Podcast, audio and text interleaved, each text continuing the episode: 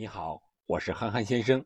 东京奥运会还有五天就要结束了，刚刚中国代表团又拿下了第三十枚金牌。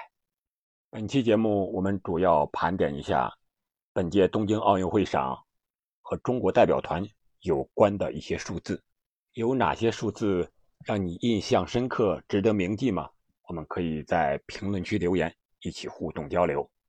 我想说的有这么十组数字。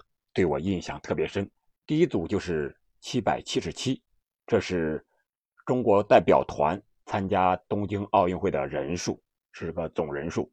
我首先想到的是一九三七年七月七日的卢沟桥事件，这警醒我们要牢记历史，勿忘国耻。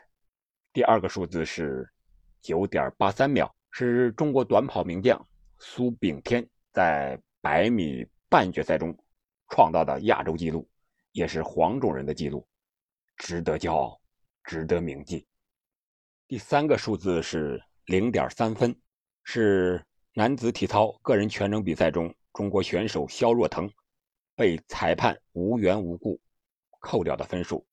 裁判赛后给出的解释是不礼貌。我想，体育同样需要话语权，这是这零点三分给我们的非常大的启示。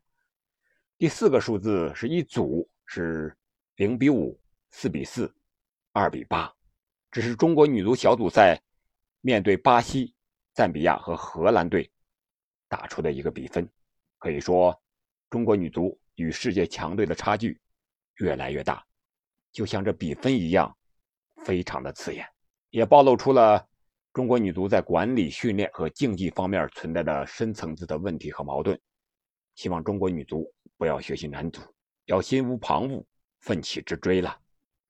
第五个数字是二十点五八米，这是铅球运动员巩立姣夺冠的成绩。巩立姣用二十一年的时间，一直追逐着二十一米的这样一个梦想，这样一个成绩。梦想与坚持是我们最值得学习的地方。巩立姣，加油！第六组数字是三十七。首先，我想到的是三十七岁，不老男神吕小军，也网上称为“军神”。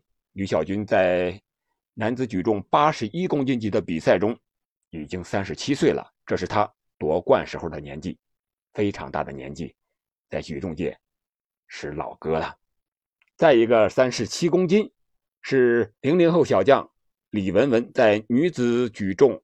八十七公斤以上级的比赛中，领先第二名的重量，可以说是绝对实力碾压任何对手的一次夺冠。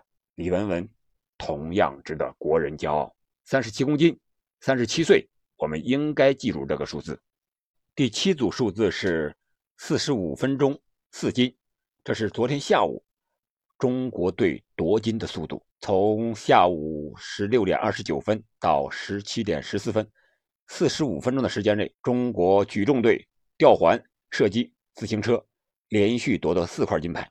这个我们在上期节目已经讲过了，这里就不再赘述。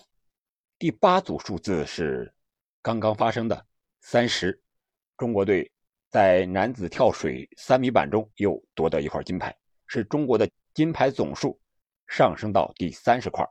这个三十这个数字可以说是奥运会金牌数上的一个里程碑，从二十加到三十不容易，中国队做到了。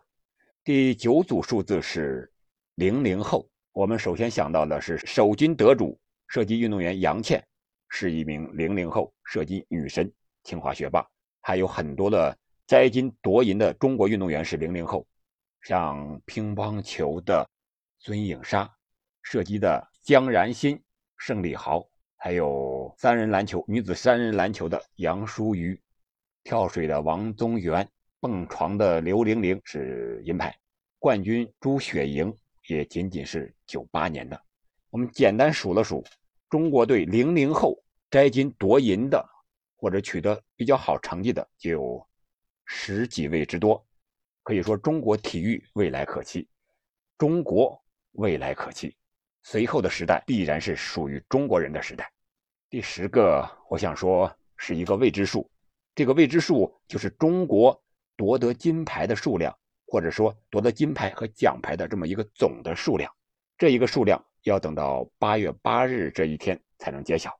所以说，这个数字还是个未知数。